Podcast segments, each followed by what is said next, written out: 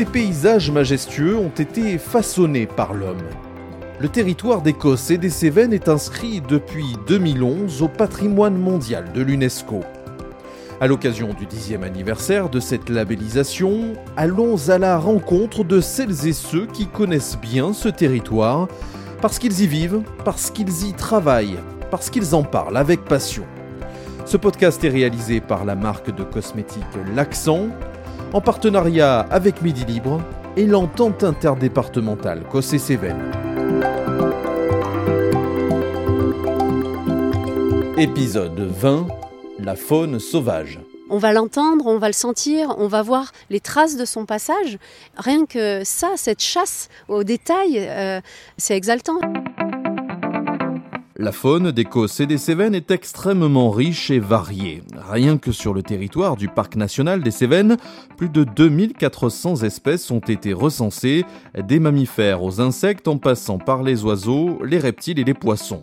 Pour apprendre à les connaître et tenter de les observer, l'association Sentier Vagabond propose des activités et des animations. Rencontre avec Magali Castelli, accompagnatrice en moyenne montagne et coordinatrice de l'association. Magali Castelli, bonjour. Oui, bonjour. À Sentier Vagabond, on met un point d'honneur, je crois, hein, à communiquer, à, à éduquer presque. C'est une action d'éducation, de sensibilisation à l'environnement et à la faune. Oui, euh, c'est le terme que j'aurais utilisé, la sensibilisation, effectivement. On va amener les gens à la rencontre de leur euh, environnement euh, naturel et puis sensibiliser, voire éduquer. Alors ça passe par des animations tout au long de l'année, c'est bien ça? C'est ça, c'est des animations, c'est des activités de plein air en général qui amènent les gens à vivre des expériences dehors. Je crois que l'association est basée à Anduze, mais sur quel territoire vous rayonnez, on va dire? Oui, en fait, on est basé à Anduze et euh, on travaille sur tout le territoire du Parc national des Cévennes en réalité. Hein. On va monter jusqu'au Cos, on fait le Mont Lozère, le Montégoal, les vallées Cévenols et puis euh, tous les environs alésiens également. On est là aujourd'hui pour parler euh, plus particulièrement, on va dire, de, la faune, de la faune sauvage présente sur ce territoire. Qu'est-ce qu'on peut en dire? Il y a des, des espèces, on va dire, qui se distinguent de par leur caractère peut-être exceptionnel, leur présence particulièrement marquée sur ce territoire?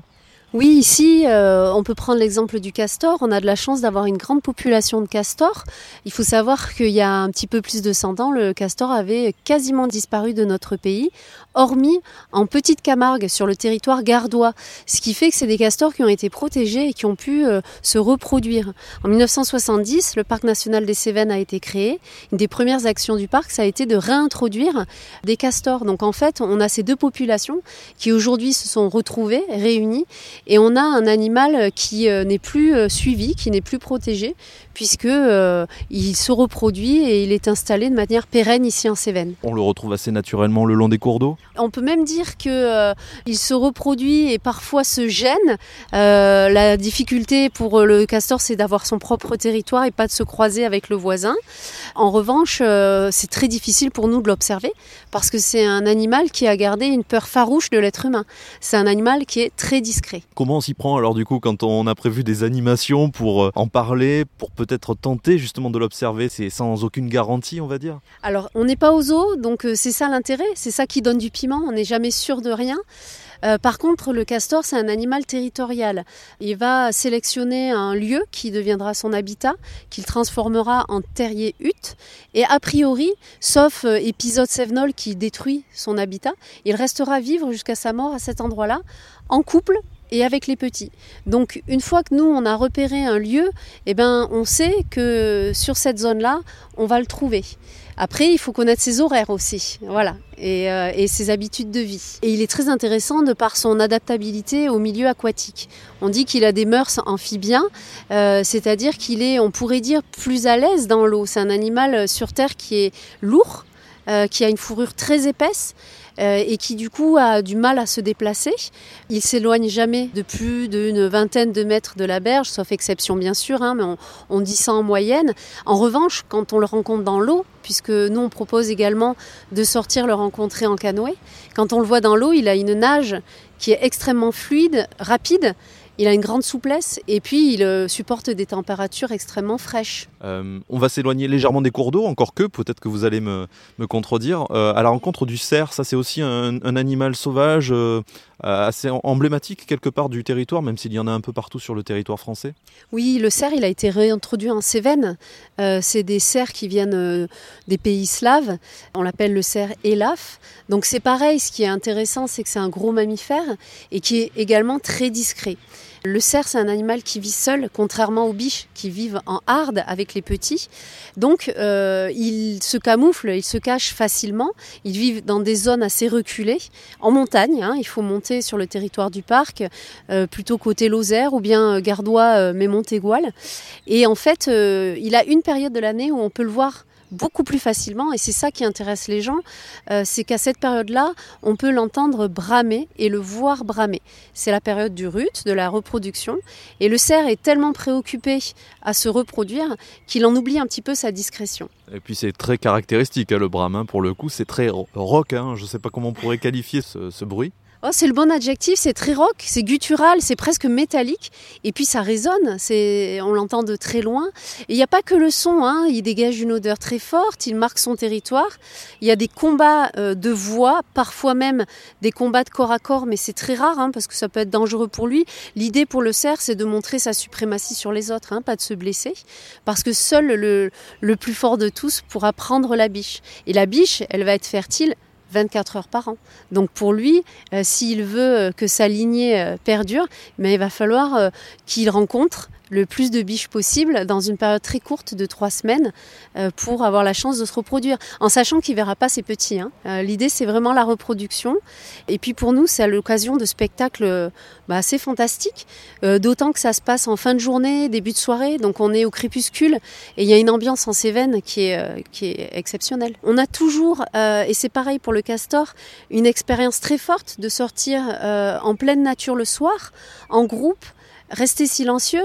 Un jour, quelqu'un m'a dit que ça s'approchait pour lui de la méditation. Il y a quelque chose qui est voilà de l'ordre un petit peu spirituel. Donc, on a toujours quelque chose de fort à vivre. Et puis, en réalité, même si on voit pas du cerf, on croisera peut-être des sangliers, on verra des oiseaux qu'on n'aura jamais vus. On va vivre une expérience assez unique. Mais ce que je peux dire, c'est que le cerf, il joue le jeu globalement. On va l'entendre, on va le sentir, on va voir les traces de son passage. Rien que ça, cette chasse au détail, euh, c'est exaltant. Je pense qu'on le vit comme une parenthèse en fait dans sa vie. Un moment où on décroche du reste et on est à l'affût en fait. Hein. On met les sens aux aguets. C'est plus des choses qu'on a forcément l'habitude de faire. Et on remarque que même les enfants plus jeunes, pour qui la concentration est difficile, si on les a bien amenés à pousser la curiosité et avoir envie, on écarquille euh, les yeux, on ouvre grand les oreilles et puis on voilà, on a tous les sens en éveil. On prend le temps on fait une pause. Et ça, euh, en termes d'expérience sensorielle, c'est assez complet. Vous parliez d'une faune et d'animaux, en l'occurrence avec le, castor et le cerf, qui ont été réintroduits. Euh, les politiques de réintroduction sont véritablement décisives pour le maintien d'une espèce comme celle-ci. Euh, il faut parfois aider ces espèces à, retrouver un territoire. Oui, je pense qu'il faut les aider.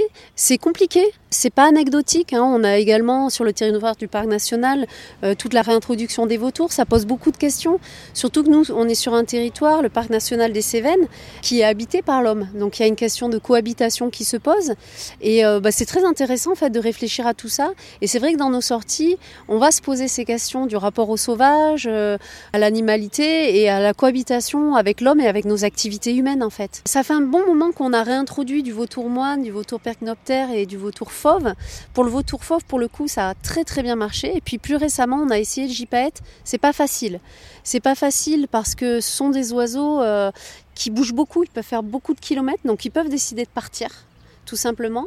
Et puis ils peuvent être fragilisés par euh, leur début de vie qui n'est pas en milieu sauvage. Et puis encore, il y a l'hostilité hein, dont ils peuvent euh, être les victimes. Autre espèce dont vous vouliez nous, nous parler, et peut-être que vous animez là aussi des sorties là-dessus, c'est la genette, c'est ça? Oui, alors la genette, c'est très difficile. On pourrait pas faire, je pense, de sortie dessus, parce que c'est un animal qui est si discret, si rare. Je dirais même qu'on a plus de chances de le, croiser par hasard en voiture euh, la nuit euh, dans les lumières des phares que si on organisait une sortie à sa recherche. En revanche, elle est super intéressante parce qu'elle est unique, Elle est propre aux Cévennes, elle est très jolie, elle est tachetée et elle a la queue annelée.